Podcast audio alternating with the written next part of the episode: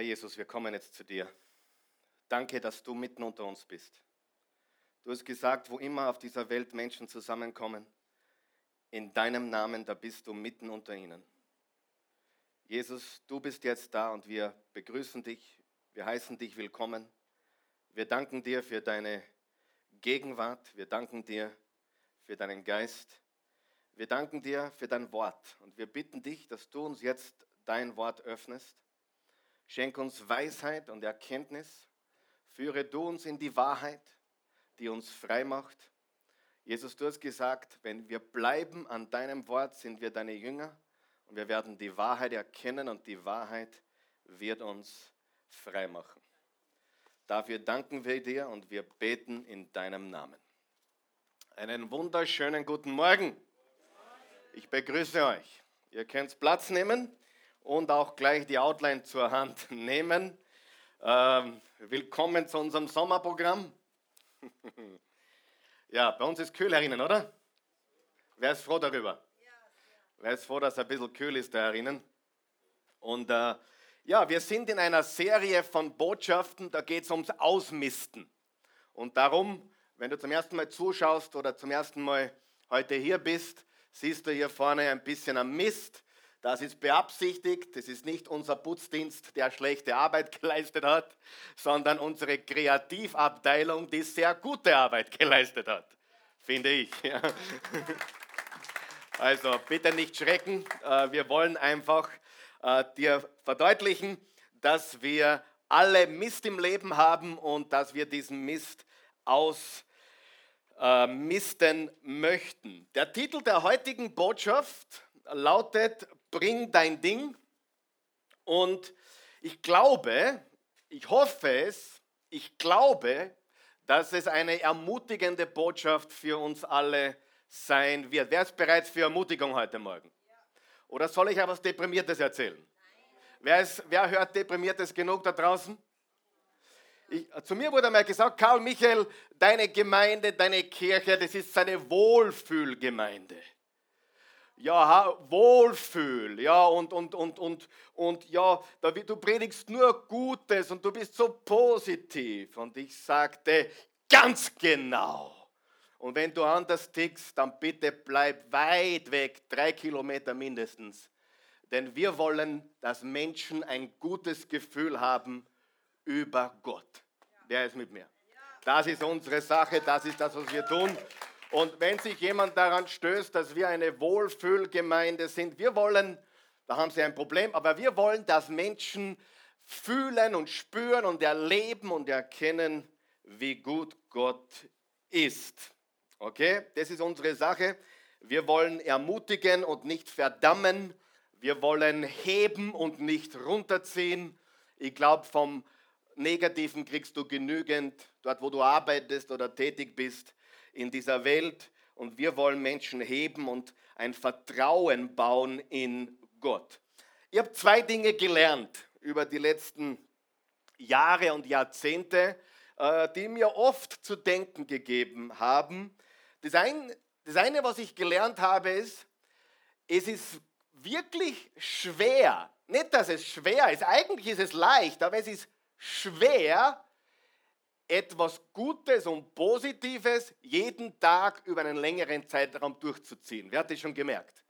Du fangst mit dem Bibellesen an oder mit dem Laufen an oder mit dem Fitnesstraining an oder mit dem Beten an. Wer hat das schon gemerkt? Ist eigentlich sehr leicht, aber es ist so schwer, diese guten Dinge, auch freundlich zu sein zu seiner Frau oder zu seinem Mann, Positives zu sagen. Es ist so schwer, etwas Gutes, Lebensveränderndes, was eigentlich so einfach und leicht wäre, es ist so schwer, so etwas über Wochen, Monate und gar Jahre durchzuziehen. Wer gibt mir da recht? Wer ist schon drauf gekommen? Das ist eine, was ich gelernt habe. Und das ist aber ein ganz wichtiger Faktor für Erfolg. Erfolg wird nicht produziert, weil du den Goliath niederschießt. Du wirst vielleicht nie einen Goliath niederschießen. Äh, du wirst wahrscheinlich nie äh, eine ganz, ganz große Heldentat vollbringen. Vielleicht, vielleicht auch nicht. Aber die kleinen täglichen Dinge, das, was du immer wieder tust, die zehn Minuten täglich mit Gott, die zehn Minuten täglich in der Bibel oder die zehn Minuten täglich, äh, wo du Sport betreibst oder liest, diese zehn Minuten jeden Tag über Wochen, Monate und Jahre verändern dein Leben. Stimmt es? Und es ist so schwer. Mir geht es ja nicht anders wie dir. Und ich habe mich früher wirklich, das muss ich ganz ehrlich sagen, für einen disziplinierten Menschen gehalten. Darf ich fragen, wer sich auch für einen relativ disziplinierten Menschen hält? Okay, ja, da hinten sehe ich eine. Du, ich auch. Und trotzdem merke ich, dass es gar nicht so leicht ist, gewisse gute Dinge, die einfach sind, Herr, wer ist noch mit mir heute? Ja. Regelmäßig über Tage, Wochen, Jahre und Jahrzehnte zu tun. Aber da liegt das Geheimnis. Nicht im Schweren, nicht im Großen, im Kleinen, Täglichen. Das Erste, was ich gelernt habe. Und das Zweite, was ich gelernt habe, ist, das knüpft eigentlich daran, ist, dass Veränderung gar nicht so leicht ist. Wer hat das auch schon gemerkt? Äh, du hast eine Charaktereigenschaft, du hast eine Tendenz, du hast eine Neigung, du hast eine Prägung, du hast irgendwas in deinem Leben, was du verändern möchtest. Aber wer von euch weiß, es ist gar nicht so leicht, etwas zu verändern im Leben. Und so oft man es probiert und immer wieder probiert und dann sagt, das mache ich jetzt nie wieder oder ab jetzt mache ich nur noch das, wer hat das auch schon erlebt? Dann ist man genau wieder dort, wo man gewesen ist. Ich möchte dich heute ermutigen, dein Ding zu bringen. Dein Ding. Was ist dein Ding? Ihr habt festgestellt, jeder hat ein Ding. Vielleicht ist dein Ding deine Vergangenheit. Vielleicht ist dein Ding eine Sucht. Vielleicht ist dein Ding eine Neigung oder Prägung oder ja, eine Einstellung, Gedanken, Neid, Eifersucht, Unvergebenheit. Wer weiß, dass fast jeder Mensch, ich glaube, das fast können wir weglassen, ein Ding hat. Ein Ding, was uns beraubt. Weiß ja, was deins ist? aber es ist so in unserem Leben.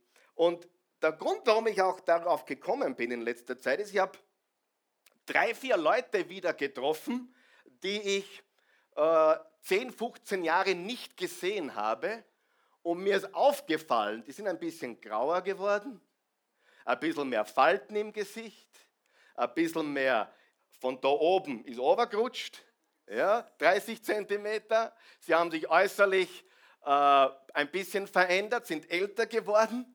Aber was mir aufgefallen ist, die haben die gleichen Geschichten immer nur wie vor 15 Jahren. Sie sind immer noch genauso geprägt oder haben immer noch die gleiche Neigung wie vor 15 Jahren, wo ich sie gesehen habe, das letzte Mal. Alle miteinander. Und darf ich ganz ehrlich mit euch sein? In meinem Leben gibt es auch ein paar Dinge, die habe ich verbessern können, die habe ich vielleicht auch abschwächen können, aber gewisse Dinge, die sind einfach mit unserer Person verbunden. Wer hat das schon gemerkt? Das ist so unser Ding. Und dieses Ding, das wollen wir bringen. Das wollen wir richtig bringen. Und ich habe auch heute ganz absichtlich wieder das Kreuz aufhängen lassen, weil wir ganz einfach die Dinge richtig bringen müssen. Aber dazu sage ich dann mehr. Und die gute Nachricht ist, Jesus kennt dein Ding und ich werde dich heute durch das Wort Gottes, das Wort Gottes wird dich ermutigen heute. Lesen wir eine Passage, die ist ein bisschen länger.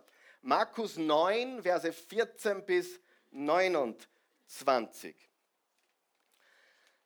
Ähm, ich habe es bei meiner Mutter gesehen, bei meinem Vater gesehen, bei mir gesehen, bei meiner Frau gesehen wir haben uns ein bisschen verbessert oder ein bisschen äh, leicht verändert, aber gewisse Dinge, wer weiß, was ich meine, das ist einfach der Vater oder das ist einfach die Mutter oder das ist einfach der Karl Michael. Wer versteht mich? Und ich soll dich ermutigen heute, hat mir der himmlische Vater aufgetragen, dass er dein Ding kennt und dass du ihm dein Ding bringen darfst. Ist das gute Nachricht? Bring dein Ding. Okay? Lesen wir im Markus Kapitel 9 eine Begebenheit, wo Jesus in Action war. Und es steht hier, bei ihrer Rückkehr fanden sie die anderen Jünger zusammen mit einigen Schriftgelehrten mitten in einer großen Volksmenge bei ihrer Rückkehr. Die Vorgeschichte ist die, Jesus war gerade am Berg, das nennt man den Berg der Verklärung, Markus 9, die ersten Verse. Da war er oben mit Jakobus, Johannes und Petrus und dann wurde er verklärt und Elia und Moses sind gekommen und es war eine übernatürliche, gewaltige Sache. Und dann kamen sie vom Berg herunter. Wer ist froh, dass Jesus vom Berg runterkommt, um in Situationen einzugreifen? Das ist die erste gute Nachricht. Jesus kommt vom Berg over, sieht einen Scherbenhaufen, greift ein und bringt ein Wunder voll, vollbringt ein Wunder.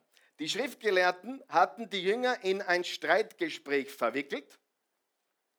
Als die Leute Jesus sahen, übrigens religiöse Menschen wollen uns immer in Streitgespräche verwickeln, als die Leute äh, Jesus sahen, liefen sie ihm aufgeregt entgegen und begrüßten ihn. Wer ist auch immer noch aufgeregt, wenn er von Jesus hört? Ich bin ganz aufgeregt.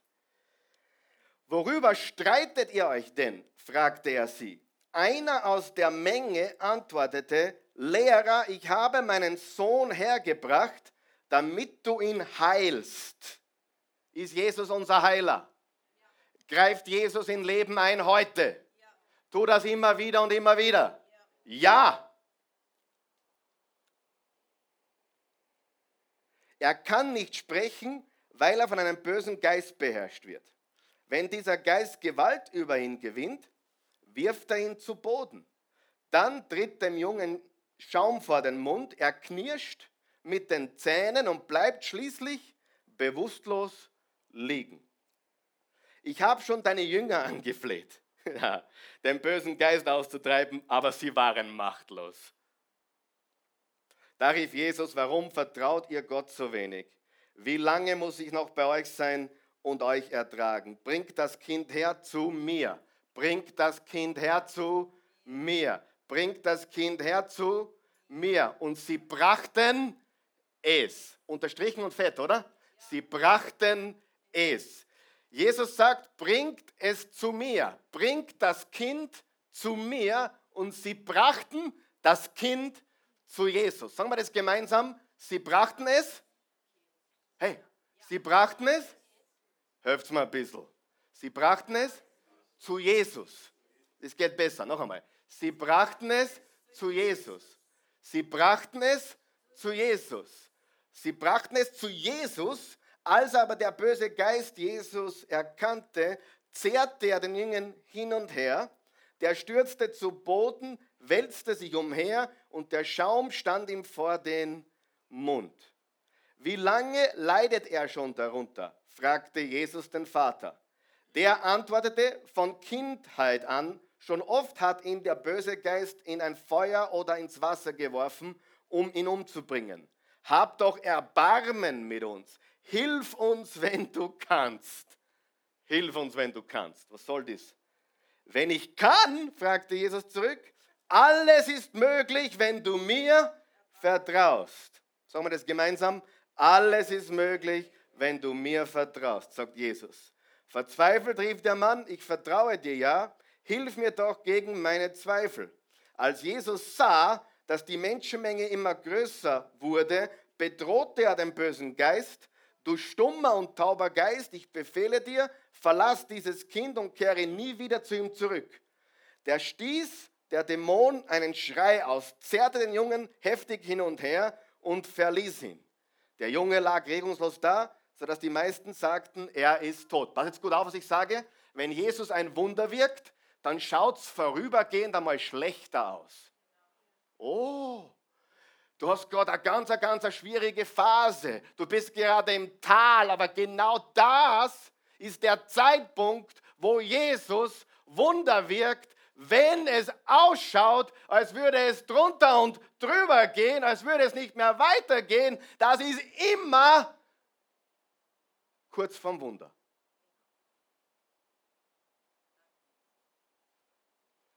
Es hat nicht gut ausgeschaut. Jesus hat ihm den Dämonen ausgetrieben, der ist herum, herumge, gewälzt auf dem Boden, hat nicht gut aufgeschaut. Alle sagten, jetzt ist er tot.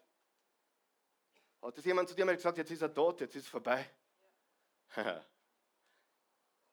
Aber Jesus nahm seine Hand und half ihm aufzustehen. Als Jesus mit seinen Jüngern ins Haus gegangen war, fragten sie ihn, weshalb konnten wir diesen Dämon nicht austreiben? Jesus antwortete, solche Geister können nur durch Gebet und Fasten vertrieben werden.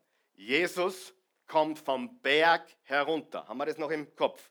Er kommt vom Berg der Verklärung herunter, von einem ganz Höhepunkt in, in seinem irdischen Dienst mit seinen engsten drei Mitarbeitern, Johannes, Jakobus und Petrus. Sie kommen herunter und sehen ein Streitgespräch zwischen den Religiösen und seinen Jüngern. Und dieser Vater brachte seinen Sohn, er brachte sein Kind zu den Jüngern Jesu, weil er wahrscheinlich seinen Sohn, das war ja nichts Neues, oder? Das, man, der war ja schon seit Geburt so. Wahrscheinlich hat er ihn überall herumgebracht. Von Heilungsprediger zu Heilungsprediger.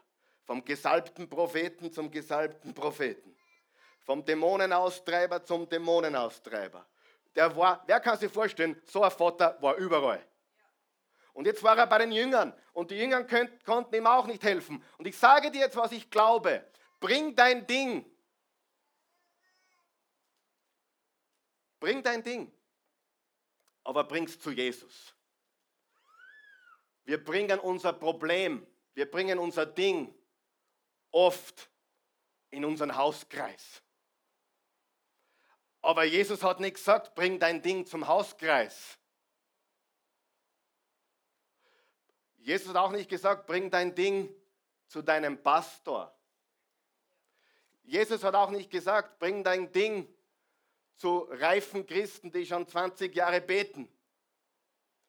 Wer von euch weiß, was ich meine, wenn ich sage, wir glauben oft, dass wir etwas Jesus bringen, aber in Wirklichkeit machen wir uns nur Sorgen. In Wirklichkeit sind wir nur aktiv, rennen hin und her von einem zum anderen. Und Jesus sagt, bring dein Ding zu Jesus. Bringt es zu mir. Glaube mir, es ist ein großer Unterschied. Ich merke das sofort. Ich habe jetzt wieder gemerkt mit zwei, zwei bestimmten Fällen, da will unbedingt jemand mich sprechen bezüglich einem gewissen Problem. Und solche Dinge tue ich von vornherein einmal sehr vorsichtig behandeln, aus zwei Gründen. Erstens einmal habe ich nicht immer Zeit. Und zweitens einmal möchte ich nicht, dass Menschen glauben, ich bin die Lösung. Menschen müssen lernen, ihr Problem zu Jesus zu bringen und nicht zum Pastor. Habt ihr verstanden, was ich sage? Ihr seid heute begeistert. Ich spüre eure Begeisterung. Äh, so ein Problem haben wir hier eigentlich eh nicht, aber ich sage nur, damit du ein bisschen verstehst, wie das Ganze funktioniert. Ich bin 30 Jahre in christlichen Kreisen unterwegs und habe gesehen, wo Menschen wie ein aufgescheuchtes Huhn in ihrem Frust, in ihrer Verzweiflung, was verständlich ist, herumrennen und Hilfe suchen und glauben, sie bringen die Angelegenheit Gott, aber in Wirklichkeit haben sie es noch nie wirklich gebracht, weil sie sich auf einen Menschen verlassen. Wer weiß, was ich meine? Hallo? Was nicht? Und Jesus sagt, bring dein Ding zu mir. Bring dein Ding zu mir. Und ich kann dir sagen, wenn du wirklich Jesus vertraust, ist es egal, ob der Marvin für dich betet oder der Hans oder, oder ich. Völlig wurscht. Wenn du Jesus vertraust, wenn du es Jesus bringst, wer gibt mir da recht? Wenn du es Jesus bringst, dann ist dein Vertrauen auf Jesus, dann ist dein Vertrauen auf ihn, auf seine göttliche Macht und nicht auf irgendeinen Menschen, was der oder die tun kann oder auch nicht tun kann. Und das ist sehr, sehr wichtig. Wir bringen es zu Jesus. Ganz ehrlich, ich bin um nichts besser wie irgendjemand hier, ganz im Gegenteil. Ich habe meine eigenen Zweifel, meine eigenen Themen, meine eigenen, nicht nur Dinge, sondern Dinge. Jetzt habe ich die überrascht, oder? Ich habe nicht nur ein Ding, ich habe ein paar Dinge. Wer hat auch ein paar Dinge? Danke für eure. Einige haben überhaupt kein Ding, aber ist okay. Ihr dürft ja dann anderen Menschen helfen mit ihren Ding oder Dingen. Aber eines ist klar, ich habe eines gemerkt. Viele fromme Menschen tragen ihr Problem von dem Seelsorger zum nächsten, zum nächsten, zum Hauskreis, zum Pastor, zur, zur Tante, die besonders gut beten kann, in die Kirchen. Alles in Ordnung, aber sie bringen es nie zu Jesus.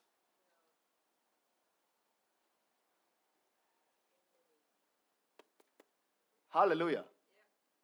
Verstehst du, was ich sage? Wir bringen es zu Jesus.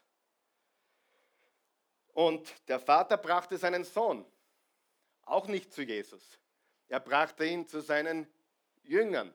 Die sind angestanden. Als, er, als Jesus dann runtergekommen ist vom Berg, hat er ihn gefragt, und was willst du? Und er sagt, ich habe ihn zu dir gebracht. Oder ich habe meinen Sohn gebracht. Und dann hat Jesus gesagt, jetzt bringst du ihn zu mir. Und Freunde, ich glaube, das macht den ganz großen Unterschied. Ob wir Christen sind, die sich verlassen auf die heilige Bernadette oder den Superpastor oder, oder den, den frommen äh, Gemeinderat oder den Priester oder den Weihbischof von mir aus. Oder nächste Woche übrigens haben wir einen super Gast aus Norwegen oder der. Hey, ich kenne diese geistliche Geschichte. Dann kommt wieder der nächste und da laufen sie wieder hin. Und sie bringen ihr Problem immer. Darf ich dir was sagen? Du hast dein Ding auch heute mitgenommen. Weil du und dein Ding sind heute da. Aber du kannst das nur hundertmal bringen und es ist okay, ich bringe es auch immer mit. Ja? Aber wenn wir nicht lernen, unser Ding zu Jesus zu bringen, dann werden wir unser Ding noch immer herumtragen und beraubt werden. Wir müssen es zu Jesus bringen. Nicht zu einem Seelsorger. Und ich sage nicht, dass Seelsorge schlecht ist. Bitte nicht falsch verstehen. Okay? Brauchen wir von Zeit zu Zeit Rat, Seelsorge, Weisheit, überhaupt keine Frage. Wir brauchen einen Gebetspartner, wir brauchen jemanden, der uns ermutigt. Richtig, brauchen wir alle. Ich habe mir gestern bei jemandem eine Dreiviertelstunde ausgerehrt. Ja, habe ich. Warum? Weil es braucht. Brauchst du das nie? Hast du solche Freunde? Ich habe zwei solche Freunde, denen kann ich alles sagen. Einer weiß alles. Alles. Und weißt du was? Ein guter Freund, je mehr ich ihm gesagt habe, umso mehr liebt er mich und ist mein Freund. Wenn ich die Geschichten höre, wo, wo, wo jemand sich öffnet, der in, in Öffentlichkeit steht und dann von der eigenen Gemeinde geschlagen wird, sage ich, du musst, du musst zurücktreten, weil du bist nicht, nicht, nicht gut genug für uns. So hat er sich gerade geöffnet. Das ist eine Tragödie. Wer findet das auch? Wir brauchen Menschen.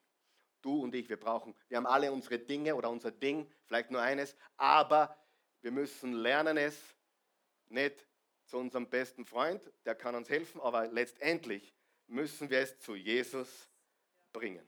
Ist das richtig? Ja. Bring dein Ding.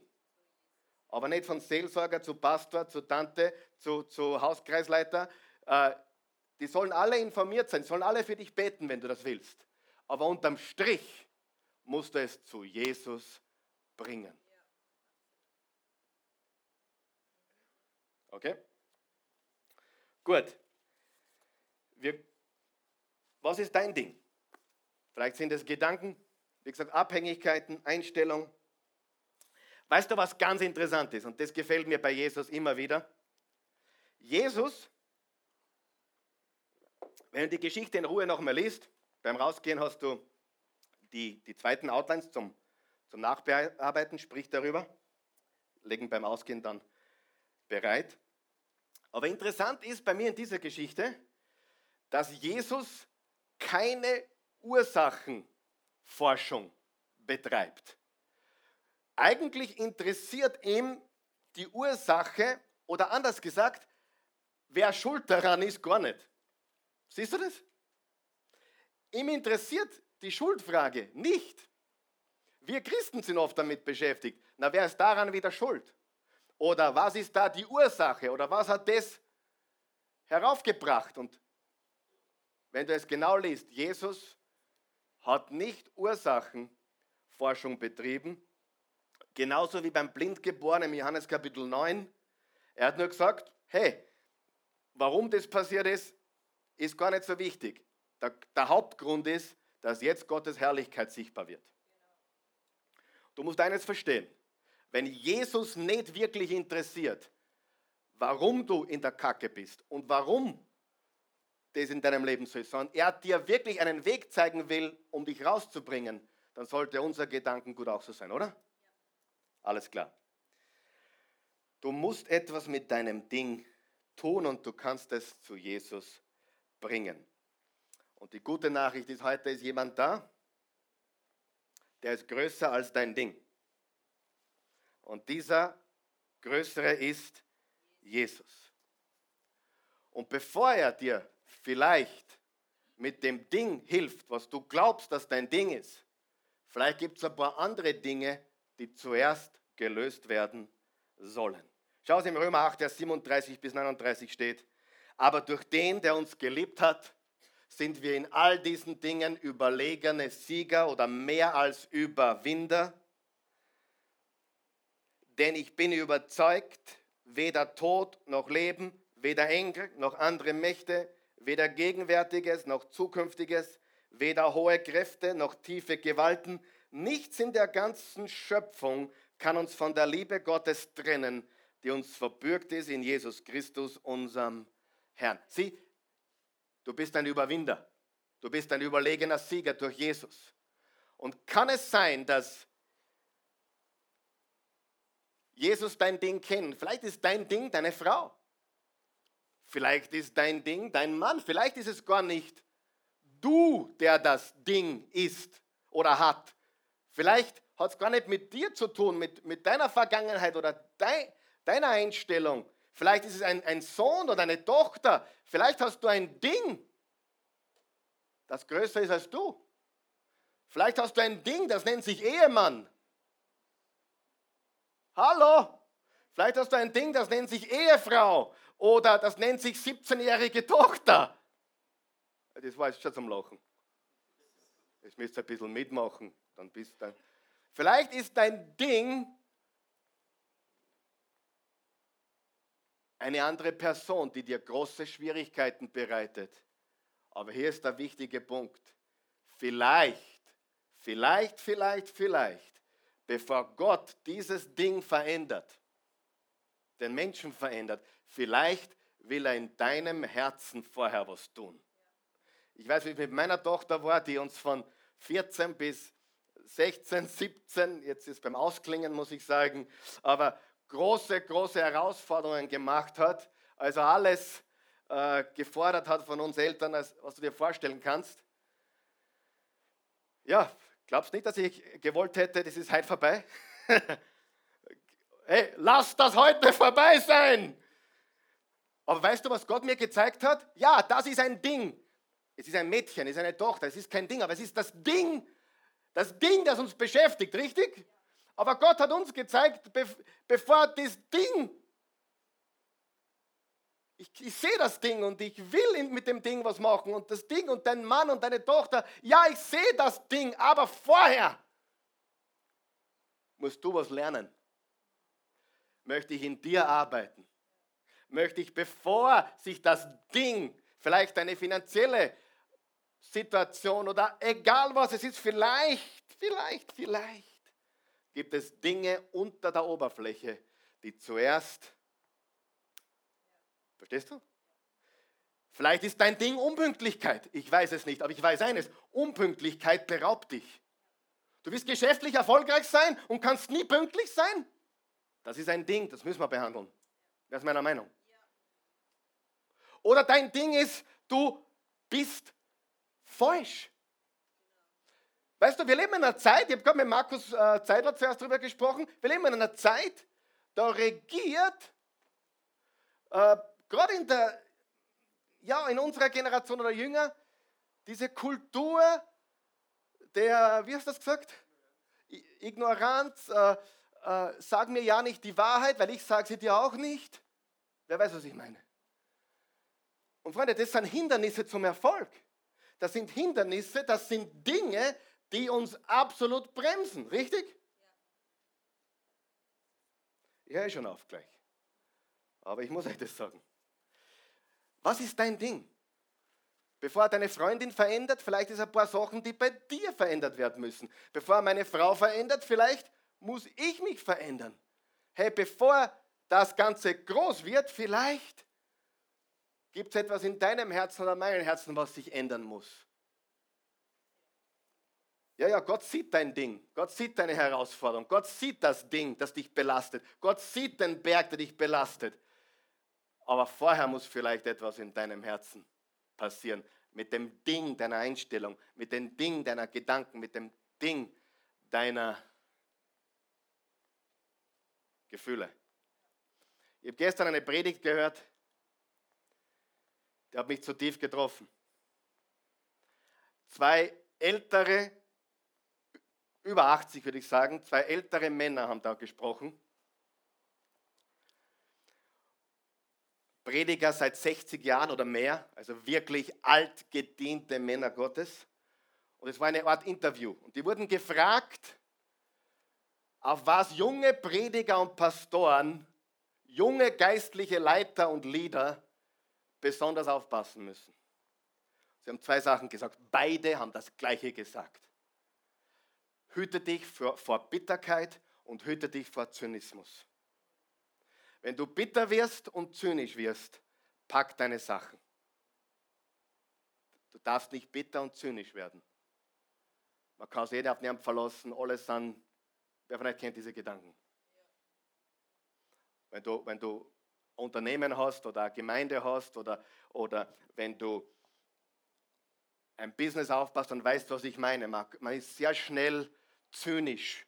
Ich bin schon so oft enttäuscht worden, ich kann gar nicht mehr glauben. Wer kennt das? Oder bitter zu werden, zynisch zu werden. Oder auch bei einer Freundin oder Frau. Das ist meine siebte Beziehung, die wird mich auch wieder enttäuschen. Kennt das jemand? Und das sind aber Festungen, das sind Dinge, die dich dessen berauben, was Gott für dich bereitet hat. Und daher müssen wir, bevor Gott dein Ding verändert, müssen wir diese Dinge vorher abgeben, ausmisten, weglegen, bevor Gott mit dem großen Ding was machen kann. Weil ich predige mich heute selbst glücklich, ich sage das, ich bin schon motiviert. Und ehrlich, ich sage ehrlich, wie ich dieses, das gestern gehört habe mit von diesen beiden Predigern, über 60 Jahre im Dienst, habe ich mir gedacht, ja, da muss ich zusammenpacken. Ich bin sicher bitter ein bisschen geworden, ein bisschen zynisch auch. Ja, so meine Einstellung, was, wem kann man heute noch vertrauen? Kennt das irgendjemand? Und weißt du, ich sage dir, das ist pures Gift. Nicht für die anderen, sondern für mich. Richtig?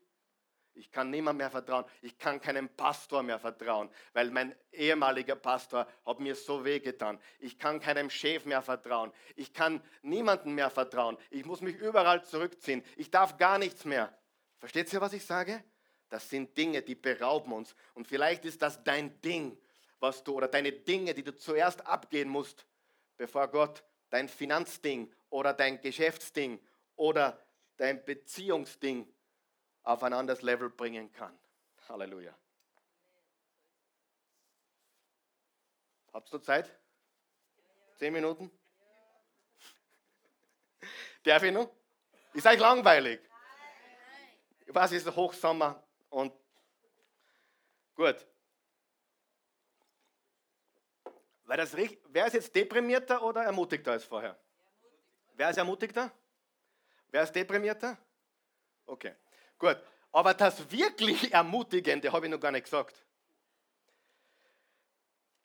Es, gab, es gibt in der, was ist das, das, das Ermutigende an der Bibel ist, dass lauter Männer und auch ein paar Frauen drinnen sind, die alle ein Ding haben.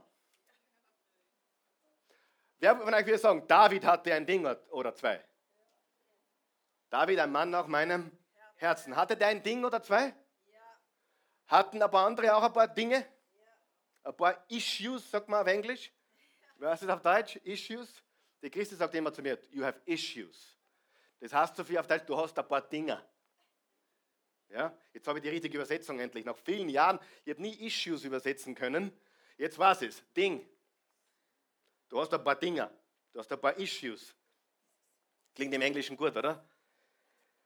Aber weißt du, du liest die Bibel und du denkst da, was, was, was haben diese Menschen in der Bibel verloren? Ein David, ein Moses. Die haben einiges verursacht. Ein bisschen Dreck am Stecken, würde ich sagen, oder? So. Aber es gibt da einen, der heißt Johannes der Täufer. Und ich glaube, und damit schließen wir heute ab, ist eine längere Passage wieder, dann sage ich drei Sachen dazu und dann gehen wir nach Hause, okay? Und dann posten wir die drei Sachen, damit jeder diese wunderbaren, ermutigenden Botschaften hört von dem, was Jesus uns da heute sagen will. Jesus hat gesagt, Johannes ist der bedeutendste Mensch, der damals gelebt hat. Hat nicht ich gesagt, hat Jesus gesagt. Ich sage euch das gleich. Muss dir vorstellen, wenn der Jesus das sagt, sagt ich, ich sage euch was. Der Johannes, kein bedeutenderer, ist je von einer Frau geboren wurde, so wie wir alle, wie Johannes der Täufer. Und dann sagt Jesus noch was. Aber der von euch, der durch mich, durch Jesus, ins Reich Gottes kommt, ist größer als er. Wer ist durch Jesus ins Reich Gottes gekommen? Halleluja. Jesus, noch einmal, Jesus sagt, wir lesen das gleich, Johannes war der größte Mensch, der je gelebt hat, bis zu seinem Tag. Aber der, der durch mich, durch Jesus, ins Reich Gottes kommt, ist größer als er.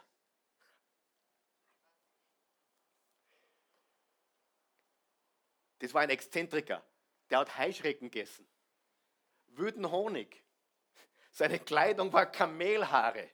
Das war ein richtig exzentrischer Prophet. Und dann hat er eine Botschaft gehabt, die war auch exzentrisch. Kehrt um! Ändert euer Denken! Ändert euren Weg! Und dann hat er gesagt, Pharisäer und, und Schlangen und was du das heute sagst. Du musst schon wissen, wer es bist. Übrigens, Jesus auch so geredet, hat auch gewusst, wer er ist. Okay, ich bin gleich fertig. Aber jetzt kommt's. Der Johannes hat ein paar Dinge gehabt. Zumindest ein Ding hat er gehabt. Lesen wir die Passage und dann drei Punkte und dann gehen wir nach Hause. Nachdem Jesus seinen zwölf Jüngern diese Anweisungen gegeben hatte, zog er weiter, um die Menschen in den Städten des Landes zu lehren und ihnen die rettende Botschaft zu verkünden. Was hat Jesus immer wieder getan? Eine verurteilende Botschaft verkündet, oder? Eine rettende Botschaft verkündet. Was ist eine rettende Botschaft? Vergebung, Freiheit, Heilung, Befreiung, Mut machen, oder? Johannes der Täufer saß zu dieser Zeit im Gefängnis. Wer von euch weiß warum? Weil er was falsch gemacht hat oder was richtig gemacht hat? Weil er was richtig gemacht hat. Johannes saß im Gefängnis, weil er dem Herodes die Wadeln gekriegt hat und gesagt, Herodes, was du machst, ist nicht in Ordnung. Und der Herodes hat gesagt, in den Kerker mit ihm. Na, was denkst du? Du machst was Richtiges, du machst was Gutes und wirst dafür eingesperrt. Hart, oder? Und es war kein Gefängnis wie heute, wie man es manchmal im Fernsehen sieht, mit Internet und Fernsehen und Golfspielen und so. Da gibt es ja ein paar High-Class-Gefängnisse. Neulich habe ich jemanden gehört, der hat gesagt, nein, ich will ja nicht frei werden, mir geht es darin so gut. Wirklich, habe ich gehört. Ich habe was zum Essen da, ich habe einen Fernseher, Fußball-WM ist auch, was will ich mehr? Solche Leute gibt's. Ah. Gut. Ich habe übrigens einige Hochachtung vor manchen Menschen, die im Gefängnis sitzen. Unter anderem vom Johannes dem Täufer. Aber ist ein anderes Thema. Johannes der Täufer saß zu der Zeit im Gefängnis. Stell dir das bildlich vor. Ein Kerker, tief, kalt, feucht. Kein Fernseher, kein Internet, nichts. Er schickt und hörte von den Taten Jesu Christi. Er saß im Gefängnis und hörte von den Taten Jesu Christi. Er schickte seine Jünger, also die Jünger von Johannes, mit der Frage zu Jesus, bist du wirklich der Retter, der kommen soll? Oder müssen wir auf einen anderen warten? Jesus antwortete, geht zu Johannes zurück und erzählt ihm, was ihr hört und seht. Blinde sehen, Gelähmte gehen, Aussätzige werden geheilt, Taube hören, Tote werden wieder lebendig und den Armen wird die rettende Botschaft verkündet und sagt ihm, glücklich ist jeder, der nicht Anstoß an mir nimmt. Hast du auch schon Fragezeichen gehabt? Wer nimmt dem Johannes das übel? Der Johannes hat ihn getauft. Der Johannes hat ihn getauft, dann hat sich der Himmel geöffnet, dann kam die, die Taube runter und die Stimme, dies ist mein geliebter Sohn, an dem ich wohlgefallen habe. Hey, der Johannes ist nicht irgendwer. Und der hatte Zweifel. Der hat gesagt, ich sitze im Gefängnis, ich höre, was der Jesus da draußen tut, aber ich bin mir nicht sicher. Ich bin mir nicht sicher. Ich, ich weiß es nicht. Ist es wirklich so? Ich habe mir das anders vorgestellt. Wer hat sich das Leben manchmal schon anders vorgestellt? Ja, bist du, glaubst du, bist du besser wie der Johannes? Glaubst du, er hätte es so vorgestellt? Glaubst du, er hat gesagt, na super, jetzt habe ich was Gutes getan, jetzt darf ich ins Gefängnis. Genau so habe ich das geplant. Na, glaubst echt? Und wer glaubst, dass du bist? Das Leben bringt manchmal öfters unerwartete Dinge. Aber Gott arbeitet dort, Gott wirkt dort. Das heißt nicht, dass du ein schlechter Mensch bist, vielleicht hast du genau das Richtige getan. Nur weil das so ist oder weil deine Frau oder dein Mann oder dein Kind oder was auch immer so ist, wie es ist, das heißt ja nicht, dass du was falsch gemacht hast, notwendigerweise. Heißt ja nicht, dass du, dass du der Verursacher bist, oder? Aber mir hat das ermutigt. Hey, ich habe manchmal Zweifel. Ich habe manchmal Zweifel, ob ich das noch weitermachen möchte. Ich habe manchmal Zweifel, ob ich der Richtige bin. Ich habe oft Zweifel, ob ich der Richtige bin. Nimmst du mir das übel? Johannes hatte Zweifel. Johannes hatte große Zweifel. Und dann sagt der Burschen, fragt nach, ob es so ist. Aber jetzt kommt's. Also, Jesus hat die Jünger vom Ernst zurückgeschickt und gesagt, erzählt in Johannes, was ihr seht. Die Blinden sehen, die Tauben hören, die Gelähmten gehen und den Sündern wird Vergebung verkündet. Und glücklich ist jeder, der sich nicht an mir stößt, der mich annimmt. Als die Jünger des Johannes gegangen waren, wandte sich Jesus an die Menschen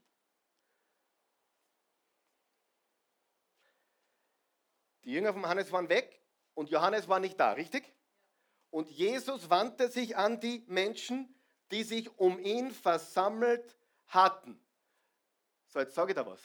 Jesus hat hinterm Rücken vom Johannes über ihn geredet. Stell dir vor. Jesus hat das, was der Jesus jetzt sagt, hat der Johannes nie gehört. Das erste hat er gehört, weil er gesagt hey, geht's zurück zum Johannes, sagt ihm, Gelähmte gängen, Blinde singen, Taube dann wieder hören und die gute Nachricht ist überall ver, verbreitet. Aber das, was, dann sind sie weg und dann wandte sich Jesus zu den anderen Menschen und sagte ihnen etwas über Johannes, was Johannes nie, das ist, ich kriege Gänsehaut, Hast du gewusst, dass Jesus über die über dein, hinter deinen Rücken redet? Hast du das gewusst? Ich sage dir heute, was er sagt. Gleich sage ich das. Jesus redet über die hinter deinem Rücken.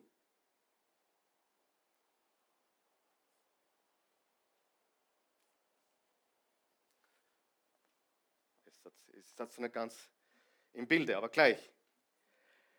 Als die Jünger des Johannes gegangen waren, wandte sich Jesus an die Menschen, die sich um ihn versammelt hatten und fragte, was habt ihr von Johannes erwartet, als ihr zu ihm in die Wüste hinausgegangen seid? Wolltet ihr ein Schilfrohr sehen, das bei jedem Windhauch hin und her schwankt? Oder wolltet ihr einen Mann in vornehmer Kleidung sehen? Dann hättet ihr, wolltet ihr einen Mann sehen, der mit Gucci, Boss und Armani-Anzügen durch die Gegend geht?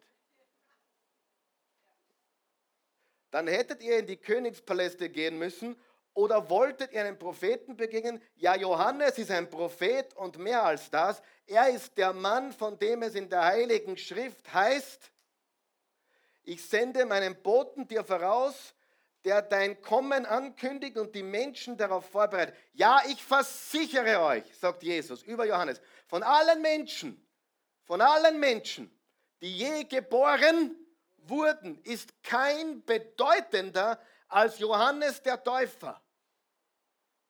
Trotzdem ist der geringste in Gottes neuer Welt. Durch Jesus sind wir in Gottes neuer Welt größer als er. Und mir ist der Gedanke gekommen, Jesus schickt die Jünger von Johannes weg, redet mit den anderen Leid über Johannes, was er nie gehört hat. Warum? Ich glaube, dass Jesus wollte, dass Johannes vertraut, dass er, dass, er, dass er Jesus ganz vertraut. Und ich sage dir etwas. Ich glaube, Jesus spricht über dich und mich hinter unserem Rücken.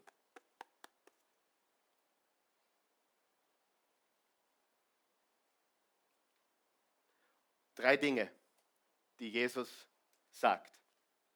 Drei Dinge, die ich glaube, dass Jesus heute zu dir sagen möchte. Drei Dinge, und ich nehme das jetzt vom Johannes dem Täufer, weil Jesus das über ihn gesagt hat, hinter seinem Rücken. Und das erste ist, na warte, stopp, stopp, stopp, stopp, stopp, stopp, zuck, zuck, zuck. Danke. Einige wird das überraschen, einige werden sagen, das kann ich nicht glauben. Einige werden da sitzen und sagen, das kann es nicht sein. Weißt du warum? Weil wir in der Kirchen- und Gemeindelandschaft uns so sehr daran gewöhnt haben, Verdammnis zu hören, du bist nicht gut genug zu hören. Wer ist auch so aufgewachsen? Ich nicht, aber wer ist so aufgewachsen?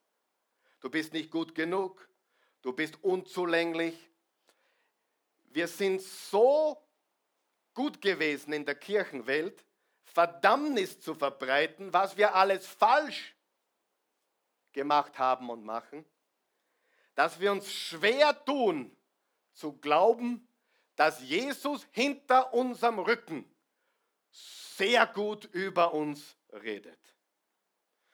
Ich glaube, manchmal sagt der himmlische, sagt Jesus zum himmlischen Vater, hast du den Karl Michael schon wieder gesehen? Ist das nicht eine Freude, was der wieder hingelegt hat heute? Ich bin richtig stolz auf ihn. Hast nicht gesehen, himmlischer Vater? Hast den Marvin heute wieder gesehen? Wie er die Bibel studiert hat? Wie er sich eingekaut hat? Wie er es aufgesagt hat? Pah! Ich bin richtig stolz auf den Marvin.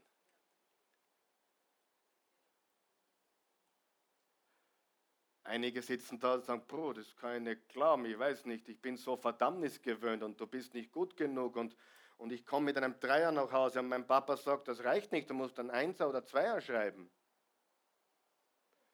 Und ich sage dir, nachdem die Jünger vom Johannes weg waren und Johannes und seine Jünger nichts gehört haben davon, hat Jesus gesagt, jetzt passt mal auf, ich erzähle euch ein paar Sachen über den Johannes. Der Typ ist richtig krass. Der Typ ist richtig leiwand.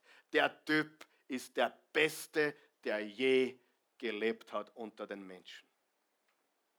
So. Das Erste, was Jesus, glaube ich, über dich und mich sagt hinter unserem Rücken, ist, du bist besser, als du denkst, dass du bist. Schreibt dir das auf.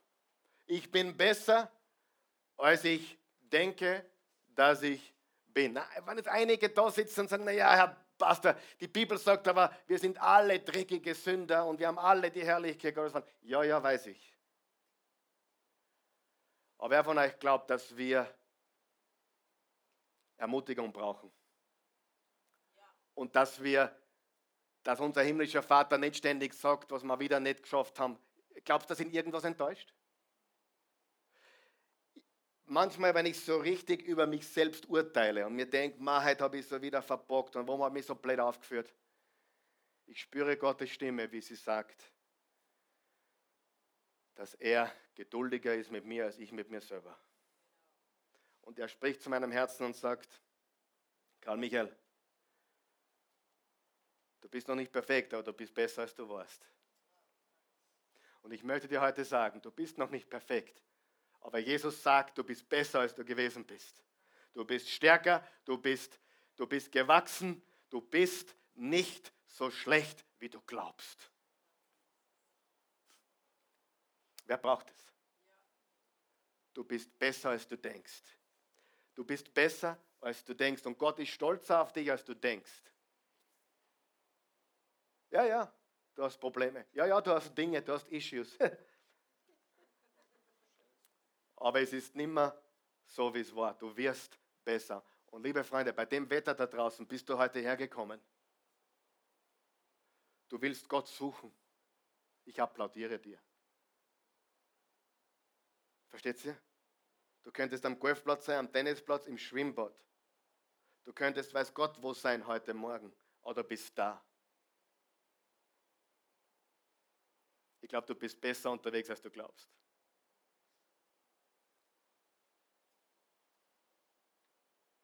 Bist perfekt? Na.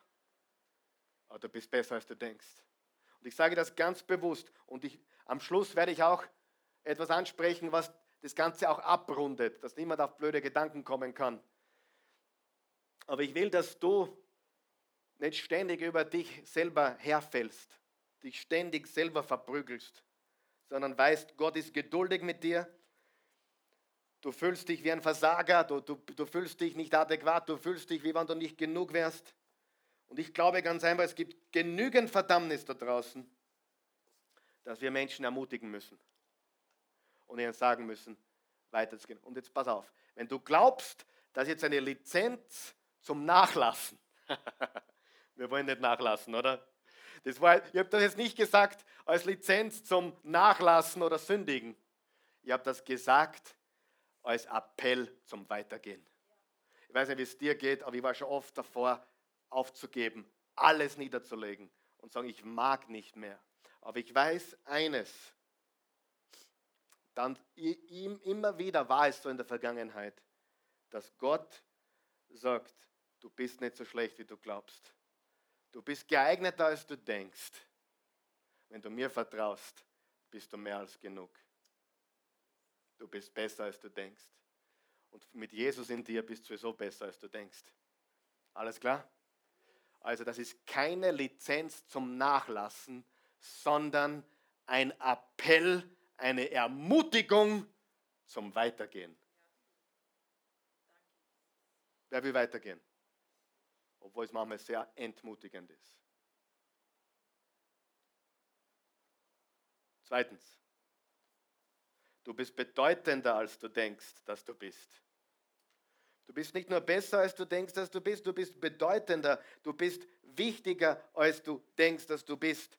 So viele Menschen, mit denen ich zu tun habe, fühlen sich bedeutungslos, fühlen sich unsignifikant, unwichtig. Aber du bist wichtiger, du bist bedeutender, als du denkst, mein Freund. Du bist wichtig. Und weißt du, wie wichtig es ist, dass du heute da bist und mitschreibst und mitmachst? Allah predigen hätte macht halt keinen Spaß. Aber es macht viel Spaß heute. Muss ich ganz ehrlich sagen, es macht mir viel Spaß heute. Keine Ahnung warum, aber es macht Spaß heute man das vor einer Stunde gesagt hätte, hätte ich gesagt, du hast einen Vogel.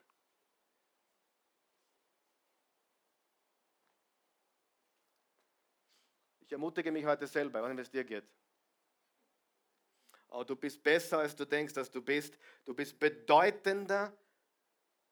Und weißt du, wie wichtig, jetzt ganz unter uns, wenn ich dich beim Mitschreiben sehe, beim Mitlesen sehe, beim Mitdenken sehe, auch einmal mit Begeisterung mitgehen sehe, weißt du, wie wichtig das ist? Nicht nur für mich. Und ich mache manchmal so im Spaßsatz noch da oder kommt, hilft es mir ein bisschen.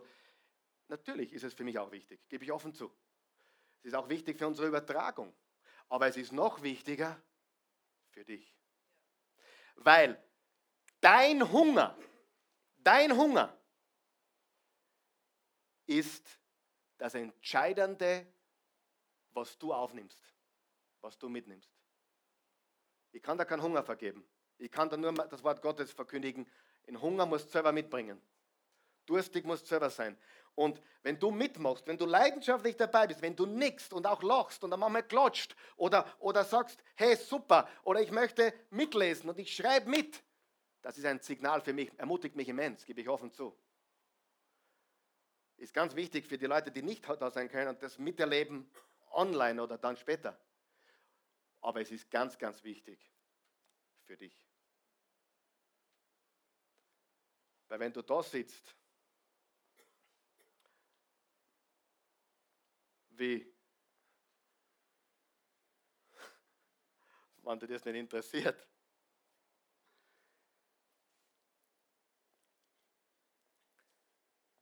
dann wirst du auch nichts für mich mitnehmen. Aber wenn du dabei bist, nimmst du viel mehr mit, glaub mir das. Okay? Gut. Du bist bedeutender, als du denkst, dass du bist. Also erstens, du bist besser, als du denkst, dass du bist.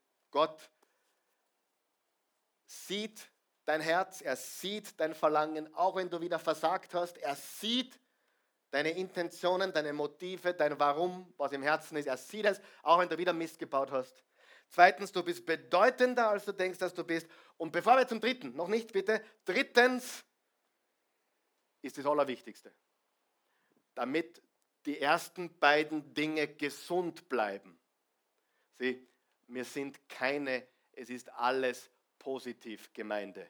Wir wollen natürlich Menschen das richtige, gute Gefühl von Gott geben, aber wir glauben nicht, dass du der Beste von allen bist und dass du der Wichtigste von allen bist. Nein, nein, nein, da verstehst du mich falsch. Du bist besser, als du denkst, dass du bist.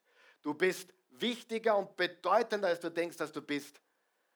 Aber diejenigen, die jetzt den dritten Punkt nicht verstehen, die müssen die ersten beiden streichen wieder. Du hast richtig gehört. Schauen wir uns das dritte an. Es geht viel weniger um mich, als ich denke. Es geht viel weniger um dich, als du denkst. Karl Michael, ich bin bedeutender, als ich denke, dass ich bin. Und ich bin nicht so wichtig, wie ich glaube. Was stimmt jetzt? Genau. Was stimmt jetzt? Genau. Was stimmt jetzt? Genau. Beides stimmt. Und du kannst es nur greifen, wenn du alle drei, sieh, ich bin besser, als ich glaube, dass ich bin. Da bin ich mir sicher, dass Jesus sich mehr an mir freut heute, als ich mich an mir oder ihr ihr an mich freut. Ich glaube, Jesus freut sich, dass ich ihn verherrliche heute. Mehr als wir alle miteinander, glaube ich. Ich glaube, dass ich bedeutender bin, als ich denke, dass ich mehr Menschen schon geholfen habe, als ich vielleicht glaube. Ich bin bedeutender, du bist bedeutender. Dein, dass du in der ersten Reihe oder zweiten oder fünften sitzt, ist wichtiger, als du glaubst. Dass du da bist, dass du zuschaust, ist wichtiger, als du glaubst. Aber wer von euch weiß, das Leben geht auch ohne dich und mich weiter. Und alles dreht sich um Gott. Alles dreht sich um Jesus. Und wenn du das nicht verstehst, dann bitte streiche Punkt 1 und 2 von deiner Outline jetzt. Weil nur der dritte wichtigste Punkt, es geht nicht um dich, sondern um Jesus. Und es geht viel weniger um mich, als ich denke. Erst dann sind wir gesund. Ergibt es einen Sinn? Weil nur wenn ich weiß, ich bin total wichtig, nur wenn ich weiß, ich bin in Gottes Augen besser, als ich glaube, dass ich bin und ich, er, er ist so stolz und so geduldig mit mir. Wenn ich aber weiß, es geht alles um ihn, nur dann kann ich das verstehen.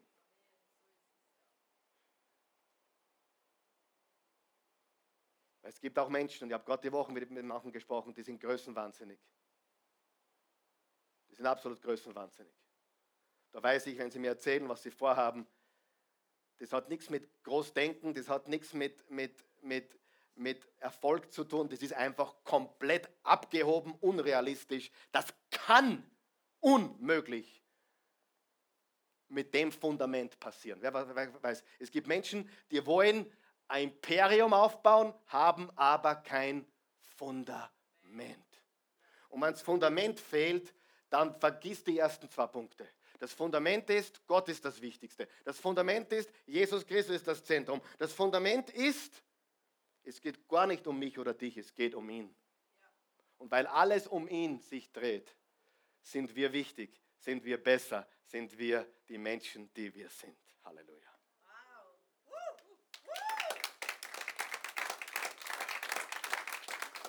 Und erst dann, erst dann kannst du was bewegen. Erst dann kannst du was bewegen. Das ist meine Botschaft heute. Herzlichen Dank. Lass uns aufstehen. Lieber Vater im Himmel, wir danken dir für diesen Tag. Dies ist der Tag, den du gemacht hast. Wir wollen uns freuen und fröhlich sein. Wir geben dir alle Ehre und wir beten dich an. Und ich danke dir für jeden Menschen, der heute gekommen ist ähm, und, und, und, und heute hier ist. Und ich danke dir zuerst einmal für die wirklich, die hier physisch da sind. Segne sie ganz besonders, weil sie den Weg auf sich genommen haben, weil sie, weil sie ja, trotz anderer Möglichkeiten heute bei diesem wunderbaren Wetter und Sommer hierher gekommen sind und einfach hungrig sind und durstig sind. Segne sie dafür in Jesu Namen. Wenn du zuschaust oder auch hier bist und du hast noch keine persönliche Beziehung zu Jesus, dann ist das Schritt Nummer eins. Du, du, du kannst dir gar nicht vorstellen, wie sehr Jesus dich liebt, weil, weil seine Liebe einfach über alles ist. Die, die Bibel sagt im Epheser 3, seine Liebe ist breiter, höher, tiefer und länger, als wir uns vorstellen können. Epheser 3, Vers 14 bis 21. Breiter, höher, tiefer und länger, als wir uns vorstellen können, ist seine Liebe. Er liebt dich mehr, als du dir vorstellen kannst. Endlos und bedingungslos. Und wenn du ihn einladest, dann nimmt die Liebe in dir Wohnung, dann verändert sich dein Leben, dann bist du besser. Christsein ist nicht ein besserer Mensch werden. Christsein ist ein neuer Mensch werden. Haben wir das verstanden? Christsein ist nicht ein besserer Mensch werden, Christsein ist ein neuer Mensch werden. Und dann, wenn Jesus uns neu macht durch seinen Heiligen Geist, werden wir von Tag zu Tag besser. Wir werden besser, stärker und alles andere. Wenn du Jesus einladen willst, dann sag Jesus, ich danke dir, dass du für mich gestorben bist, dass du mich liebst. Ich glaube an dich. Ich vertraue dir. Du bist für meine Schuld gestorben. Du bist von den Toten auferstanden. Ich bin ein Sünder. Ich brauche Vergebung. Ich brauche dich. Mach mich jetzt neu. Erwecke mich zu neuem Leben. Ich gehöre jetzt dir. Mein ganzes Leben soll besser werden, bedeutungsvoller werden und vor allem sich um dich drehen. Alles soll sich um dich drehen. In meinem Leben. In deinem Namen. Amen.